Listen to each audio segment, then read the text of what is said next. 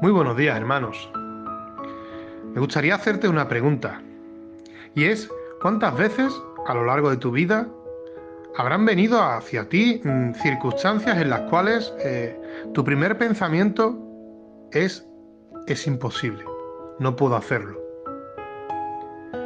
Tal vez el levantarte, el vivir el día a día, el trabajo, el buscar trabajo, el, el trabajar, el mantener una familia, una casa, el estudiar. Hay circunstancias en las cuales siempre todo se nos hace un mundo y todo se nos hace cuesta arriba. Y por más que intentemos, eh, nuestra primera opción es esa, es rendirnos, es dejarlo porque no somos capaces de afrontarlo. Y sin embargo, Dios, aquello que el hombre y la mente humana ve imposible, Dios lo quiere hacer posible.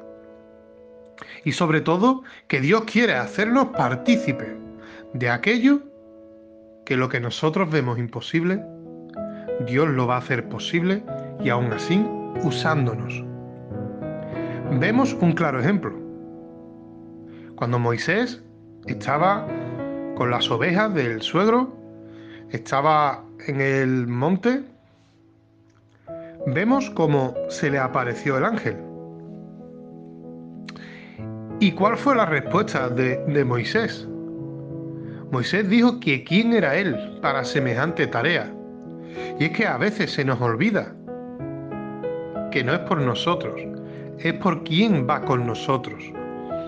Y Dios quiere hacernos ver que aquello donde nuestra mente o nuestras fuerzas no llegan, ahí está Él. Lo que para nosotros es limitado, para él es ilimitado. Moisés, un hombre tartamudo, fue enviado a liberar a todo un pueblo que estaba en la opresión y en la esclavitud. Y aunque Moisés hizo todo lo posible por librarse de esa tarea, Dios se encargó de usarlo para que fuese posible. Y es que, déjame que te diga, hermano, tenemos un Dios que es más grande que todo el problema que pueda venir hacia nosotros y que nosotros no sepamos afrontarlo. Así que cambia y piensa que aquello que, que es imposible para nosotros, con Dios todo lo puedes. Hay un versículo muy famoso que dice, todo lo puedo en Cristo que me fortalece.